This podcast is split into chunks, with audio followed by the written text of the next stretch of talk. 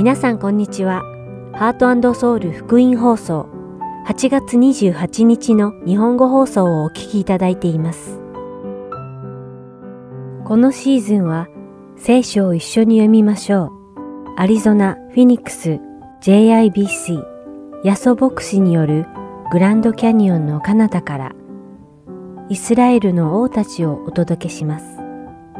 では、聖書を一緒に読みましょうをお聞きください。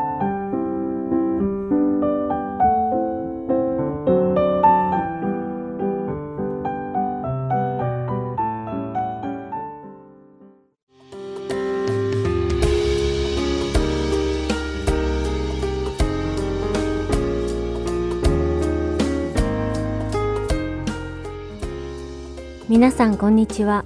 聖書を一緒に読みましょうのお時間です。お相手はダイヤモンド優子がお送りします。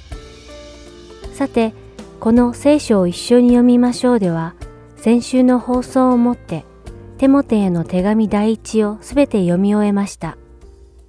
そこで今週からは、テモテへの手紙第二を一緒に読んでいきましょう。テモテへの手紙第二は、使徒パウロが霊的息子テモテに送る最後の手紙になります。正確に言うと、記録に残された最後の手紙と言った方が正解でしょう。このテモテの手紙第2は、使徒パウロが直筆した手紙の中で現存している最後の手紙だとも言われています。実は、テモテへの手紙第1とテモテへの手紙第2では、パウロの執筆目的が違っていました。テモテへの手紙第一は、パウロ不在のエペソの教会で奉仕している若いリーダー、テモテを励まし、二世教師やその他のいろいろな教会の問題への対処法を説明し、テモテがエペソの教会をしっかり収められるように書いた手紙でしたが、テモテへの手紙第二は、間もなく殉教の時が迫っている使徒パウロが、テモテに最後に託したかったことをしたためたもので、いわばパウロの遺言のような手紙なのです。この手紙の中で使徒パウロは、今後、テモテがどのように人生を歩んでいかなければならないかを説明しています。クリスチャンになりたての人たちの中には、イエス様を信じてさえいれば、この世での人生はすべて安泰で、人生に何の問題も起こらないはずだと信じる人もいるようです。そのため、人生に何か試練が訪れると、どうして主は私にこのような苦難をくださるのですか？と主に疑問をぶつけ、非難してしまい、挙句の果てには救いから離れてしまう人もいます。そんな人たちと同様に、テモテも自分が尊敬していた使徒パウロや他の人たちや弟子たちが迫害に遭い、死の前に引きずられていくのを見て、恐れ、心を痛め、何か間違っていると考えるに至ったのでしょう。そんなテモテを使徒パウロは次のように励ましています。テモテへの手紙第2、一章七節と八節の聖書箇所です。神が私たちに与えてくださったものは、臆病の霊ではなく、力と愛と慎みとの霊です。ですから、あなたは私たちの主を証しすることや、私が主の囚人であることを恥じてはいけません。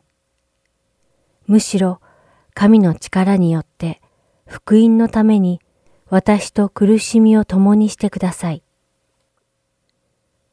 イエス・キリストの福音を伝える者がこの世で苦難を受けることは恥ずかしいことでもなければ恐れることでもないと使徒パウロはテモテにはっきりと教えているのです。主のために証しすることや主のために牢に入れられた使徒パウロを恥ずかしく思うのは臆病の霊がすることだからそんなことはやめて主が与えてくださった力と愛と慈しみの霊によって、テモテも福音とともに苦難を受けることをパウロは推奨しているのです。そして、使徒パウロが語っているこのことは、イエス・キリストを信じさえすれば、この世での万事が都合よく運ぶと思っている人たちにも同じように語りかけている言葉なのです。皆さんは福音とともに苦難をも受ける準備ができているでしょうか？福音のために受ける苦難を恐れたり、恥じらったりしないでください。私たちの主、イエス・キリストも福音のために苦難を受け、一度十字架の上で死なれましたが、神様は死を蘇らせたのです。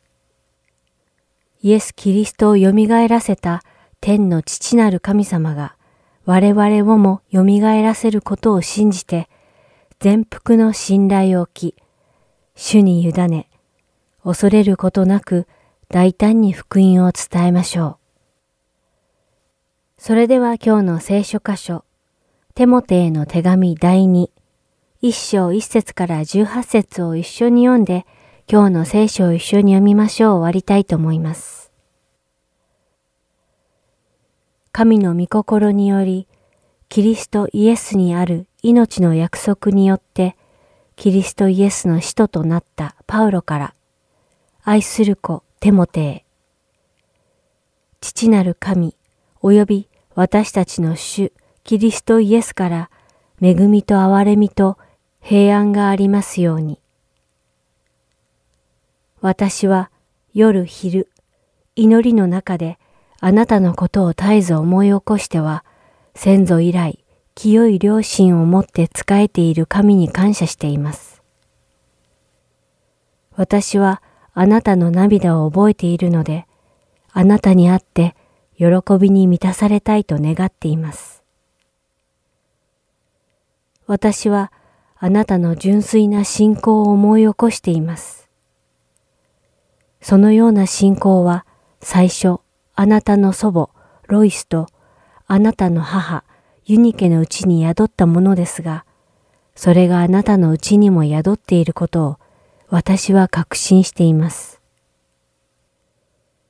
それですから、私はあなたに注意したいのです。私の安守をもってあなたのうちに与えられた神の賜物を再び燃え立たせてください。神が私たちに与えてくださったものは、臆病の霊ではなく、力と愛と慎みとの霊です。ですから、あなたは私たちの主を証しすることや、私が主の囚人であることを恥じてはいけません。むしろ、神の力によって、福音のために私と苦しみを共にしてください。神は私たちを救い、また聖なる招きをもって召してくださいましたが、それは私たちの働きによるのではなく、ご自身の計画と恵みとによるのです。この恵みは、キリストイエスにおいて、私たちに永遠の昔に与えられたものであって、それが今、私たちの救い主、キリストイエスの現れによって明らかにされたのです。キリストは死を滅ぼし、福音によって命と不滅を明らかに示されました。私はこの福音のために宣教者、使徒、また教師として任命されたのです。そのために私はこのような苦しみにもあっています。しかし、私はそれを恥とは思っていません。というのは、私は自分の信じてきた方をよく知っており、またその方は私のお任せしたものをかの日のために守ってくださることができると確信しているからです。あなたはキリストイエスにある信仰と愛をもって私から聞いた健全な言葉を手本にしなさい。そしてあなたに委ねられた良いものを私たちのうちに宿る精霊によって守りなさい。あなたの知っている通り、アジアにいる人々は皆私を離れていきました。その中にはフゲロとヘルモゲネがいます。オネシポロの家族を主が憐れんでくださるように、彼はたびたび私を元気づけてくれ、また私が鎖につながれていることを恥とも思わず、ローマに着いた時には熱心に私を探して見つけ出してくれたのです。かの日には、主が憐れみを彼に示してくださいますように。彼がエペソでどれほど私に仕えてくれたかは、あなたが一番よく知っています。今日も聖書を一緒に読みましょうにお付き合いいただき、ありがとうございました。それではまた来週お会いしましょう。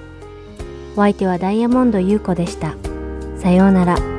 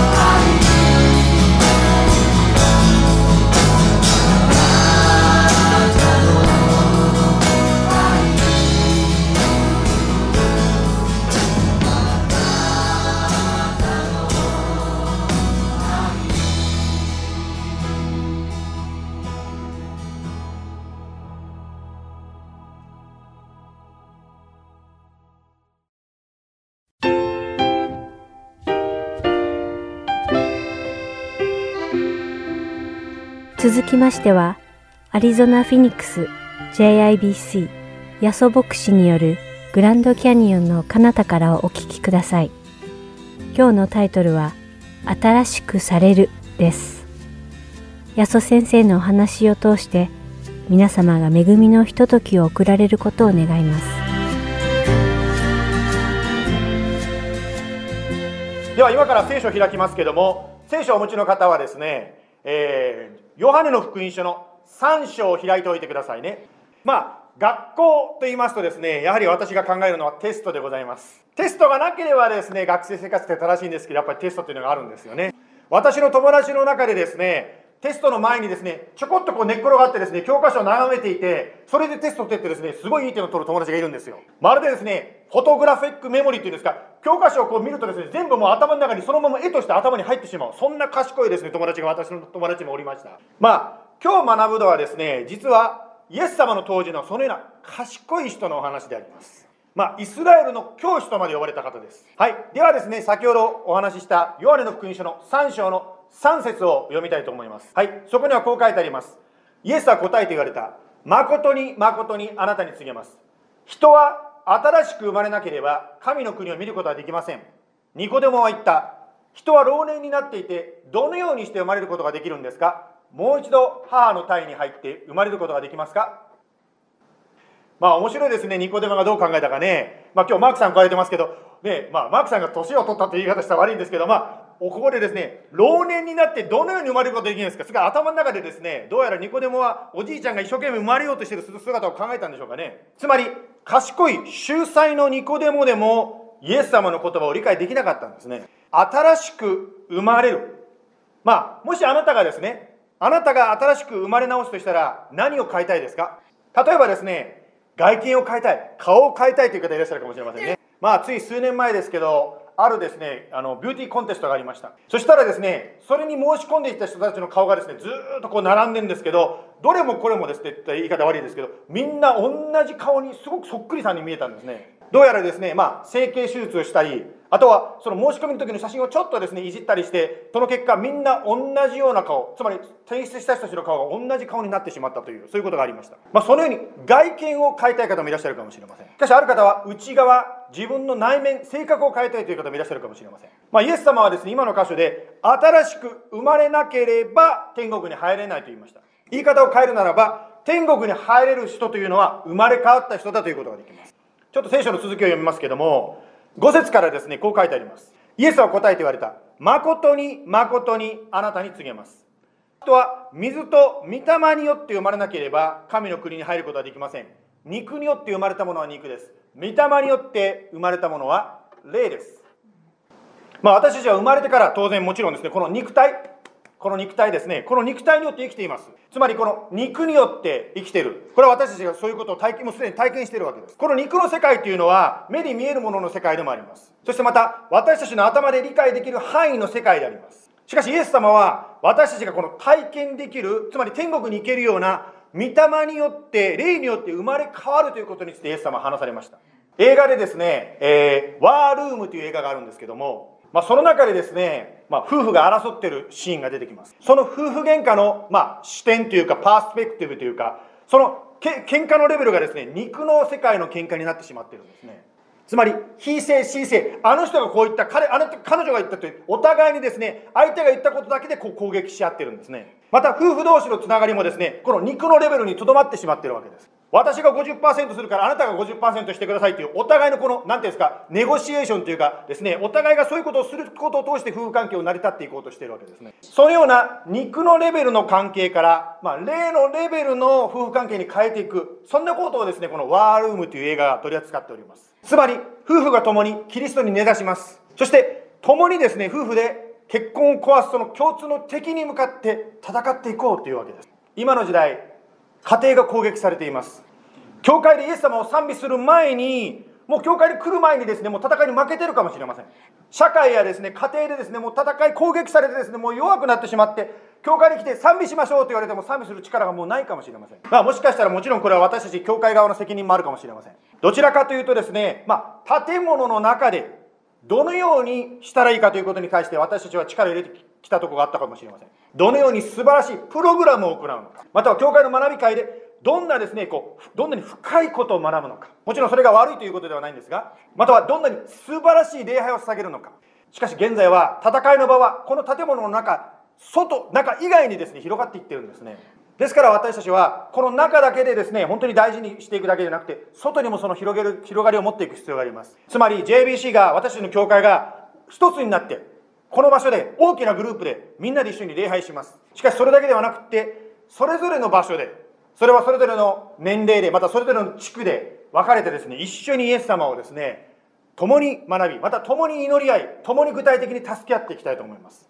まあ、先日もですね、まあ、北フェニックスの方でですね引っ越しをされる、まあ、ブリアナさん家族にですね感謝と祈りの時を持ちましたこのように具体的に、まあ、助け合ったりですね、引っ越しとかですね、いろんなことをですね、助け合ったり、またお互いにですね、このように病気の時に食事持って行ったりとか、いろんな具体的な関係というのを私たちは日常生活の中で必要としています。ですから大きなグループで一緒に集まって主を礼拝し、小さなグループでお互いに助け合って交わりをしていくのです。イエス様は、ヨハネの福音書の16章の33節でこのようにおっしゃいました。あなた方は世にあっては困難があります。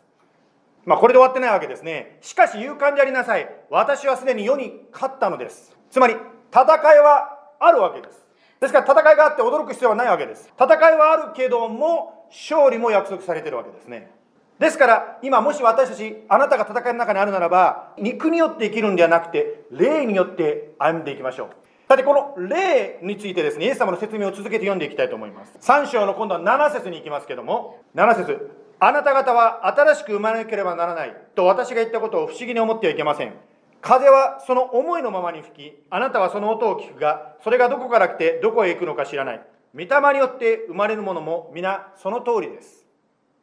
さて、これを聞いていたニコデモはですね、ますます話が分からなくなってしまったと思います。あんな優秀なニコデモでも分からない世界をイエス様は話されてるわけですね。つまり、人間の知性の限界がここに来てるわけです。それをイエス様が説明されようとしています。つまり風を使って風のことを使ってイエス様は説明しているんですねまあ霊的なことを理解するために大切なものがありますそれは何でしょうか？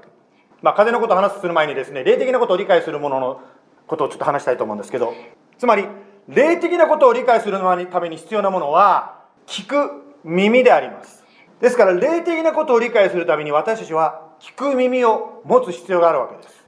その中でですねイエス様は4つの心の状態を話しました。1つ目は道端の心っていうのがありましたよね。また岩地に落ちた心、そんな心の話もありました。また茨の中に巻かれた種のような心だという話もありましたね。そして最後の4番目がよく耕された土地という話があります。ですから私たちの霊が新しくされるためにはどれぐらい私たちが聞く耳を持っているかということが大事であるということです。そして聞く耳を持つということは私たち一人一人の責任なんですね。ですから私たちは賛美しながら本当に祈るわけですね。また、もしですね、心に不安があるならば、イエス様、今この不安があります。どうか助けてくださいとイエス様にそのことを祈っていくわけですね。私は霊的に上書きをですね、覚えているため、イエス様どうぞ満たしてくださいと祈るわけです。または、霊的にですね、ちょっと心が定まらない場合は、フォーカスできるようにイエス様、助けてくださいと祈るわけですね。ですから、聞く耳を持つということが、新しい力を受けるために必要です。聞く耳を持つために邪魔となるものを取り除ける必要があります。ある場合は、まあ、フィジカリーにっていうんですか、静かな場所で、一人ぼっちでですね、座る必要があるかもしれません。または心にあるそうしたですね罪があるならばイエス様許してくださいと祈る必要があるかもしれません。またはどうしても一人で戦えない場合はスモールグループで一緒にですね自分の仲間たちと一緒に祈ってイエス様を求めていくことができるわけです。ですからここで私たちは大切な新しくされるためのポイントの一つ目を学ぶことができます。そのポイント目の一つというのは聞く耳を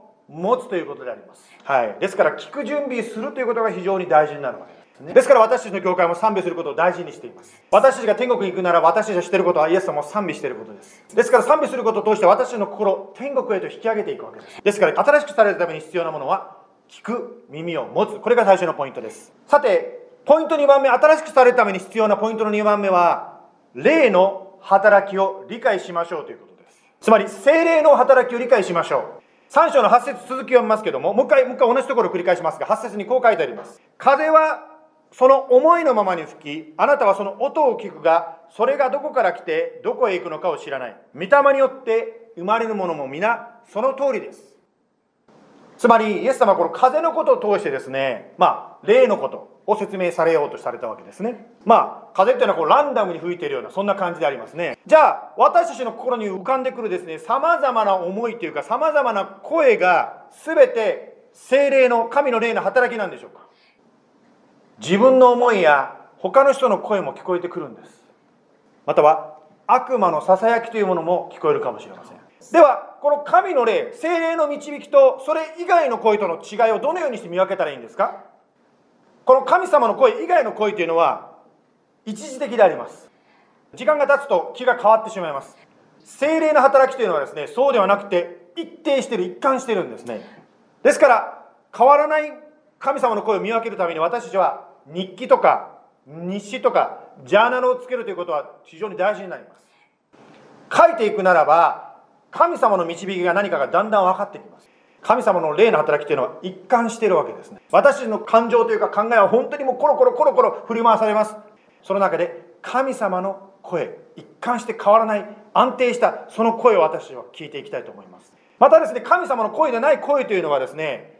その他の声というのはフォーカスが自分になってしまうんですね。私になってしまうんですね。私私私がどうなの？またですね神様の声でない声というのは自己憐憫まあセルフピティというかですね自己憐憫を生みます。つまり私ってなんて不幸なんだろう。この世は不公平だ。私は不憫だ。こういう自己憐憫というのは神から来てないんですね。なぜならばあなたは不幸でないからです。不幸でないというのはなんか否定形が続いてますけどあなたは幸せだからです。つまり神様によって愛されているからです。ですから神様に愛されているという事実が変わらないので私はなんて不幸なんだろうと言ってですね私はもう私はってですね自分がかわいそうに思うというのは実は神から来てね別の声だということを考えることができます。神様でない他の声に従っていくならばどんどん心が落ち込んでしまいます。しかし神様の声についていくならばもちろんさっき言った戦いもあるかもしれません。しかし深いところでですね神様の平安があなたの心と思いを支配されます。もう一度8節読みますけどこう書いてありますね。風はその思いのままに吹きあなたはその音を聞くがそれがどこから来てどこへ行くか知らない。御霊によって生まれるものは皆その通りです。ここでですねもうちょっと風の話をあの続けたいと思うんですけども。では風の動きがですね人間に計り知れないように神の霊の動きも無秩序なのかということです。神様の霊の働きは無秩序ではないんです。まあ風ということでですねイエス様は出されましたから私たちも風で考えましょう。私たちはですねアメリカのノースウェスト地区からこのアリゾナの方に引っ越してきました。あのアリゾナのですね家ですね、まあ、ビルディングじゃなくて普通の家に行ってですねノースウェストとアリゾナの違いにあることに気がつきました。エアコンの吹き出しの口の位置がですねノースウェストとアリゾナでは違うんですよ。アリゾナのほとんどの家にですね皆さんのお宅に行かせていただくとですねエアコンの吹き出し口は高いところにあるんですね。つまり上からですね風を送ってくるんですね。しかしノースウェストですねワシントン州とかオレゴン州に行かれますとですね一般のお宅の家の場合エアコンが出てくるのは床からなんです。つまりなぜこういうふうにしてるかと言いますと暑いアリゾナそれを冷やすためにやはり冷たい空気を上から出した方がいいわけです。つまり風は暑い空気は上に上がり冷たい空気は下に落ちるというそういう法則を人間が利用してベントの位置を決めてるわけですよね。ですから私たち気球に乗る時も熱いですね。火をつけてですね気球が上に上がっていくのも熱い空気が上に上がるからであります。ですからこのように風は法則によって支配されているわけです。つまり神の霊もその風と同じように神の法則によって支配されています。つまり神の法則とは何ですか？聖書であります。ですから聖書を読めば読むほど神の霊の動きが分かるようになります。私たちの教会は毎日毎日聖書を読みましょうと言って JIBC のこの Facebook ページ、ね、えー、JIBCAZ のページにですね、それを載せておりますね。ですから、そのように毎日毎日聖書を読んでいくときに精霊の導きが分かるようになってきます。今日はニコデモの話を通してですね、今、新しくされるためには何が必要かということを学んでおりますが、最初目のポイントは聞く耳を持つということでしたね。2番目が精霊の働きを理解しましょうということでした。今日3番目のポイントもあるんですけど、3番目のポイントはですね、素直に神様を信頼して行動しましょう。素直にというところがポイントですね。続けて、ニコデモの話を読みますけども、はい、ヨハネの福音書の3章の9節に戻ります。ニコデモは答えていった。どうしてそのようなことがあるんでしょうイエスは答えて言われた。あなたはイスラエルの教師でありながら、こういうことがわからないのですか誠に誠にあなたに告げます。私たちは知っていることを話し、見ていることを証ししているのに、あなた方は私たちの証しを受け入れません。あなた方、私が地上のことを話したとき、信じないならば、天上のことを話すってどうして信じるでしょう？聞く耳を持っているならば、聖書の言葉、そのまま受け入れるわけですね。今私たちはあちこちでですね、まあ、インターネットを通してですけども、スモールグループを行ってますよね。その中でですね、あるグループで、神様を信頼しましょうということについて学びましたね私たちは大人になるにつれて子供のような単純な信仰を持てなくなってしまう神様を信頼するんではなくて自分の経験や考え方に縛られてしまうわけですね。私たちの信じているイエス様はこの世界を作り歴史を支配しておられます。そのイエス様はあなたの考えを超えた働きができると思いますか？あるプロフェッショナルのですね、まあ、魚取りの専門家つまり漁師さんがですねイエス様にこのようなことを言いました。それは、えー、ルカの福音書の5章の5節から読むんですけども、まあ、シモンつまりペトルですけどペテロは漁師さんですね。漁師が答えて言った。先生私たちは湯通し働きましたが何一つ取れませんでした。でもお言葉通り網を下ろしてみましょう。ここで大事なのはでもお言葉通りであります。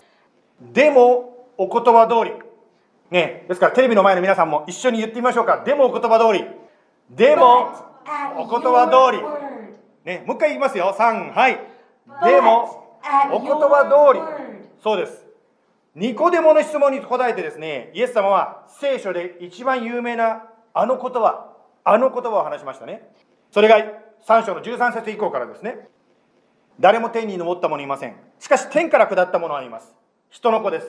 モーセが荒野で蛇をあげたように人の子もまたあげられなければなりません。それは信じる者が皆人の子にあって永遠の命を持つためです。神は実にその独り子をお与えになったほどに世を愛された。それは御子を信じる者が一人として滅びることなく永遠の命を持つためである。御子イエスを信じるならば永遠の命を受けることができます。新しく生まれることができます。ニコデモのその分からなかったというその疑問の中から一番聖書の中で本当に大切なこのメッセージが語られたんですね。イエス様はあなたの疑問や弱さまた失敗をも最高の神様の愛を表す時として用いられることができるんです。皆さんもいろんなインターネットのニュースを聞くと思うんですが、まあ、その中でですね、まあ、最近ね、まあ、私の目にちょっと気になるのはですねやっぱり有名な例えばクリスチャンのある方がですね信仰を失うっていう話を聞きます。クリスチャンバンドとしてですね本当にですね精力的にですね活躍してた方が私はもうクリスチャンではありませんと言ってみます。またクリスチャンのある方はですね本当に本を書いてですねもう多くの方に読まれた方が私はもうイエス様は信じてません。信仰捨てましたという方もいらっしゃいます。まあ皆さんご存知のように私も一度は信仰捨てたものであります。しかしその離れている時に私の思いを超えたそのイエス様の姿と出会ったんですね。ですからあなたの疑問やそしてまたは弱さ失敗することもあるかもしれません。それは決してですね終わりではないんですね。神様の最高の愛が表される時そしてあなたがそれを体験できる時なんです。ですから諦めないで今日話した3つのポイントを思い出しましょう。1番目聞く耳を持ちましょう。2番目霊の精霊の働きを理解しましょう。そして3番目素直にイエス様の言葉を信じて行動しましょう。ではお祈りしましょう。イエス様今日本当に神様あなたがヨハネの福音書で語られた一番有名なあの神様が私たちを愛してくださったというメッセージが生まれてきたその背景について共に学んできました。あのニコデモニコデモが本当にわからないでもわからなくてもあなたはそのメッセージを語り続けました。同じようにあなたは私たちが分かる時までも分かんなくてもあなたの愛のメッセージを変わらずに語り続けてくださいます。そしてそのあなたのその大きな愛によって私たちが動かされることができます。どうぞ神様今この話を聞いている方の中で本当に自分の弱さまた力の足りなさ、神様の助けを求めている方いらっしゃるならば、どうぞ神様、今週、その方に触れてくださいますように。そして聖書に書いてある言葉を、でも、お言葉通りやってみましょうということができますように。どうぞイエス様、今週導いてください。イエス様の名前によって祈ります。アメン。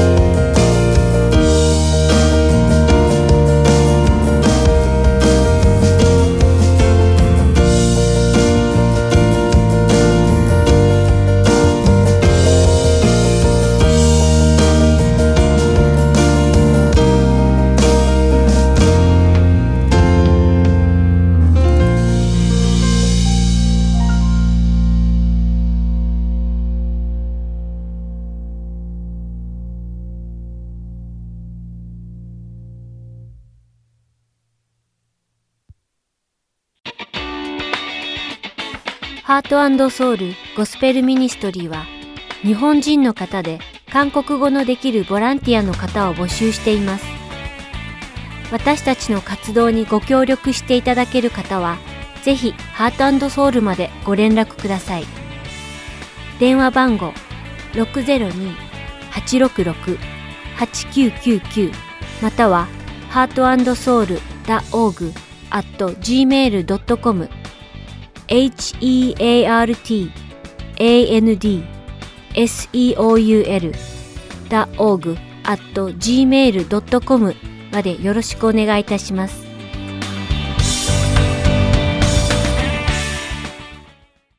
では、イスラエルの王たちをお聞きください。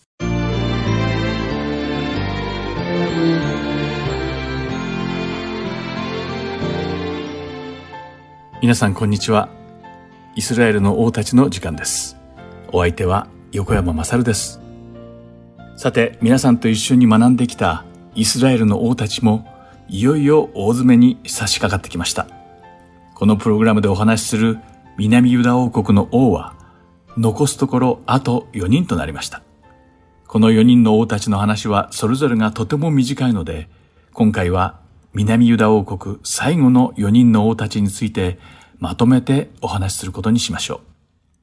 彼らの話は列王記第2の第23章の31節から第25章の30節及び歴代史第2の第36章に書かれています。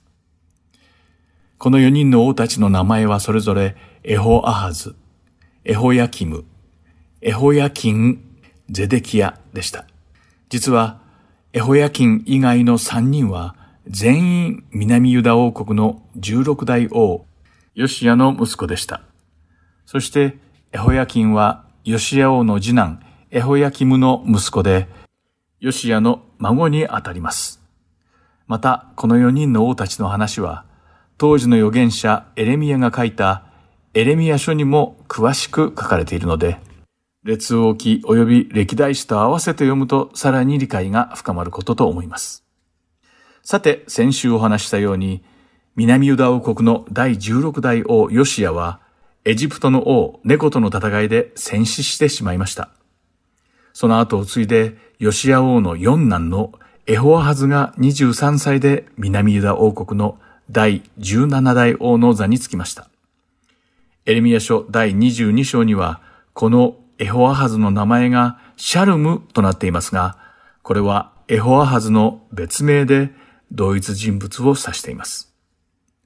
さて、王位についたエホアハズは、3ヶ月でエジプトの王ネコによってその王権を剥奪され、拉致されて、エジプトに連れて行かれて、死ぬまでユダに戻ることはありませんでした。このエホアハズの一生は、エレミア書の第22章の10節から12節に、彼はこの場所から出て行って、二度とここには帰らない。彼は引いて行かれた場所で死に、再びこの地を見ることはない。と書かれたエホハズに関する予言がその通りに成就したのです。またこのたった3ヶ月しか王権を守れなかったエホアハズ王に関する詳しい記録はなく、ただ、このエホアハズも先祖たちが犯したように、主の見前に悪を行った王だったと書かれているだけなのです。さて、エジプトの王、ネコは、エホアハズをエジプトに捕虜として連れて行った時に、南田王国に銀100タラントと金1タラントのトガ量を貸しました。そして、ユダの次の王として、エホアハズの兄であり、ヨシア王の次男のエルヤキムを王座につかせました。またこの時、エジプトの猫はエルヤキムの名前をエホヤキムに改めさせたのです。これはエジプトの王猫がユダに対する完全な支配権を持つ君主であることを全国民に示すための象徴的な行為でした。さてこうして25歳で弟のエホアハズに代わって王位を継承したエルヤキム改めエホヤキムですが、彼の最初の政策はエジプトのパロ、ネコに渡すトガ領の銀と金を集めるために、ユダのために重い税金を課すことでした。しかし驚くことに、エホヤキムは新しく宮殿が建てられるほどの莫大な財産をすでに持っていたのです。つまり、トガ料が払えなかったために税金を課したわけではなく、自分の財産に手をつけたくなかったがゆえに、罪のない民たちに無理やり税金を絞り出させて、エジプトに支払っていたというわけです。全くひどい話です。聖書ではこのエホヤキムもやはり主の見舞いに悪を行った悪い王だったという評価されていますが、疑問を差し挟む余地もないほど正しい評価だと思います。エレミア書第22章の13節から19節には、エホヤキム王の悪行と預言者エレミアを通して伝えられた主の裁きの言葉が書かれています。まず、エホヤキム王は民を借り出して自分のために新しい宮殿を建てさせました。しかしあろうことか、その賃金を労働者たちに与えなかったのです。エホヤキム王の両目と心は自分の利得だけに向けられ、罪のない者の血を流し、虐げと暴虐を行うことしかなかったと17節に書かれていますが、全くその通りです。また同じくエレミア書の第26章には、エホヤキムが神の預言者たちを脅迫して殺してしまったことも書かれています。さらに、エレミア書の第36章には、エホヤキム王が主の御言葉を聞いて悔い改めて主に立ち返るどころか、逆ギレして主の御言葉が書かれた巻物を火鉢に投げ込んで燃やしてしまったと書かれているのです。このようにどうしようもないひどい王エホヤキムに対する主の裁きの予言がエレミア書の第22章の18節から19節に書かれています。読んでみましょう。そこには、それゆえ、ヨシアの子、ユダの王、エホヤキムについて、主はこう仰せられる。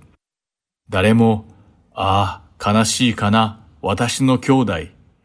ああ、悲しいかな、私の姉妹。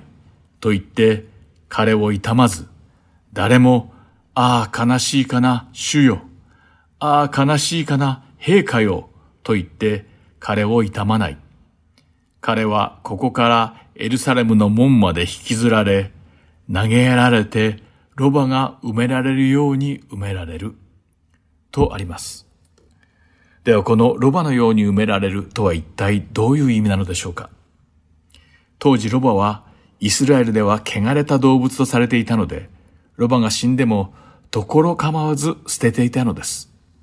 つまり、エホヤキム王が死んでも、誰も嘆く人もおらず、その亡骸は、汚れたロバのように、ところ構わず捨てられて、埋められるような悲惨な末路が待っているという意味だったのです。このようなひどい裁きの予言をされてしまうほど、エホヤキムの悪行は主の目に余るほどひどかったということでしょう。さて、エホヤキミの知性はバビロンとエジプトの戦争が続いていた時期でした。ユダという国の持つ戦力ではどちらかに組みしなければ生き残ることができないと考えたエホヤキムは同盟国としてエジプトを選びました。しかし結局のところバビロンがエジプトを滅ぼし、エジプトについた南ユダ王国の王エホヤキムもバビロンによってその命を奪われることになってしまいます。列王記第2の第24章の2節から4節には、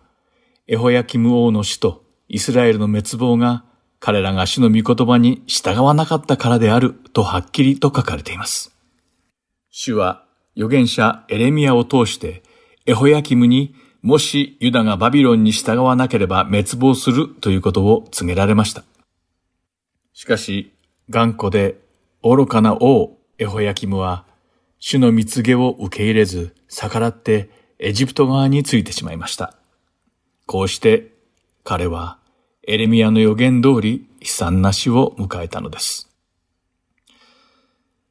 エホヤキム王の死後、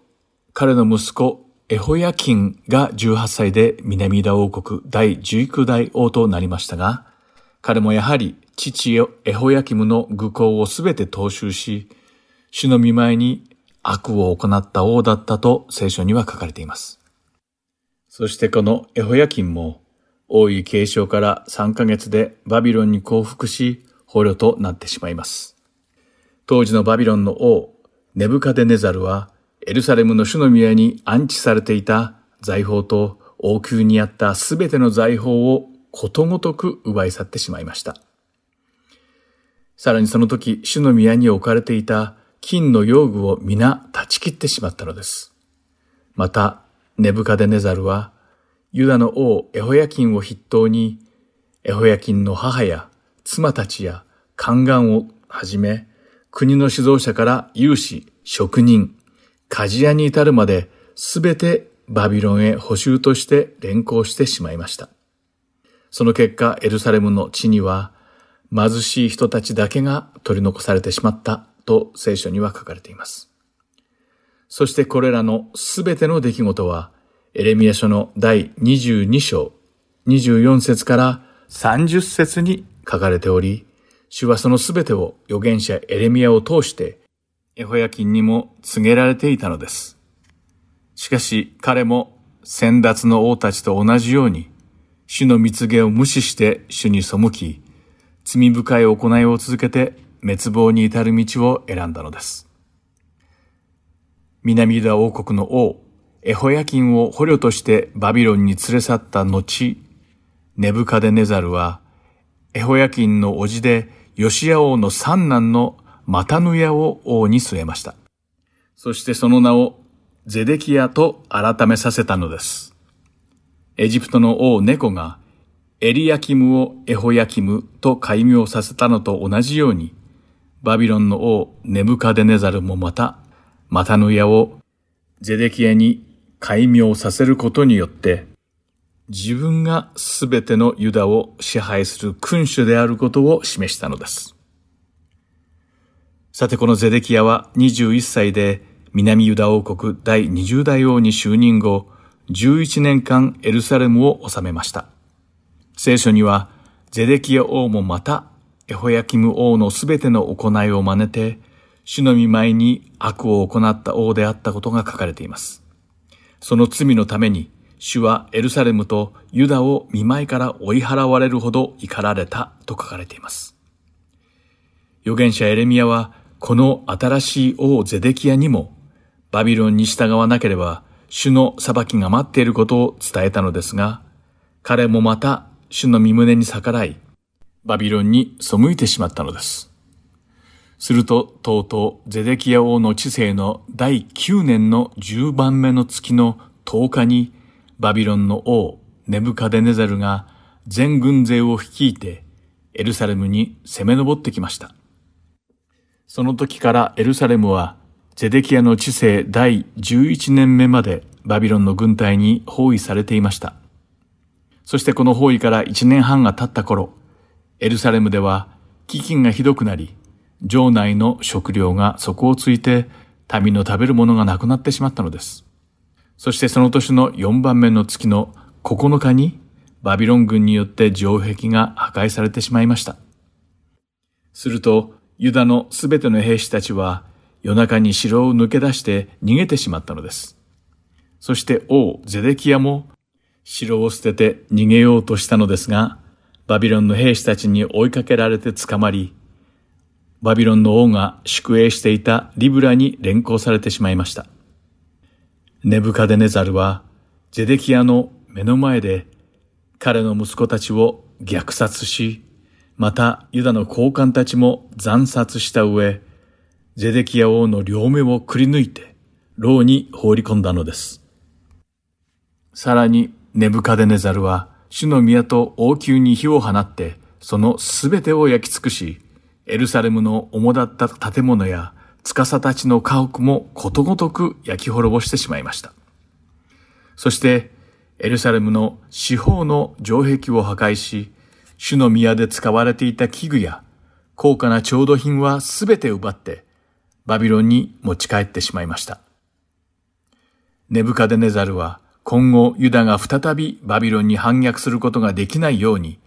徹底的にエルサレムを踏みにじり、破壊の限りを尽くして見せしめにしたのです。貧しい者や役に立たない者たちだけをユダに残し、使えそうな者たちはすべてバビロンに補充として連れ去ってしまいました。エレミア書の第52章の30節によると、3回にわたって行われた補修によって、ユダからバビロンに捕らえ移されたユダの人たちの数は、総勢4600人に上ったと書かれています。南ユダ王国初代王レハブアムから第20代王ゼデキアに至るまで、主は絶え間なく預言者たちを通して、ユダに繰り返し主の身旨を告げられ、根気よくユダが主に立ち返ることを待っていてくださいました。しかし、歴代の王たちは、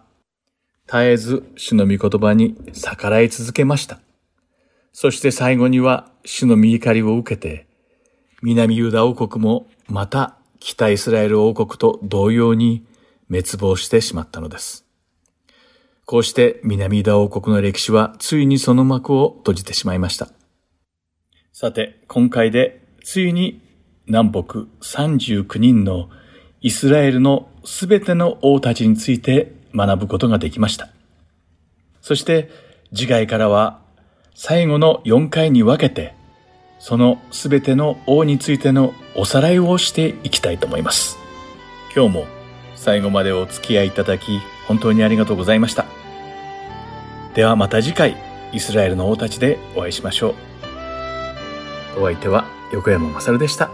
さようなら。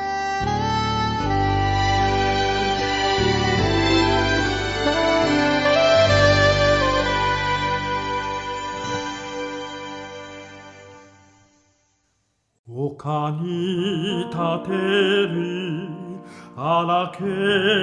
りの十字架にかかりて。救い主は人のために捨てませり命を。十字架にエス君我をあがない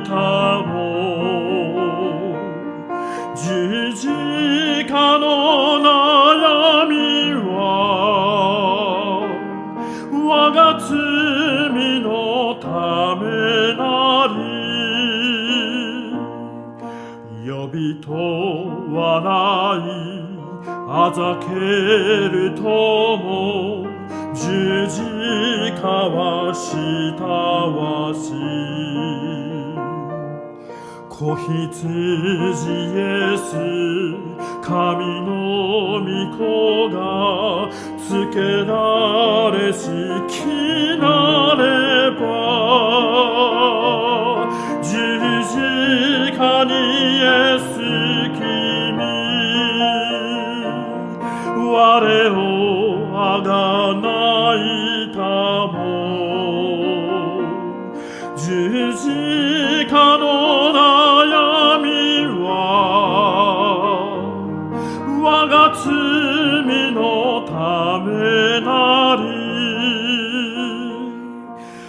けに染みし荒削りの十字架は麗しい。許し与え清くすりは正しのちあるのみ。十字架に我をあがないたも。十字架の悩みは我が罪のためなり。責めも恥も辛くあらじ。十字架にわりて玉の神に受ける時を日々待てる我が身は十字架にエス君。我をあがないたもの悩みは我が罪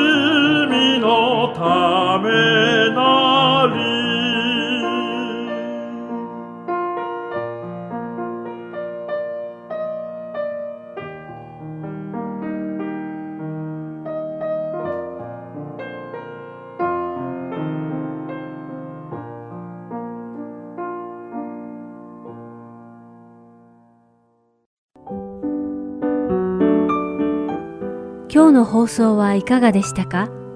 最後までお付き合いくださりありがとうございました。また来週お会いしましょう。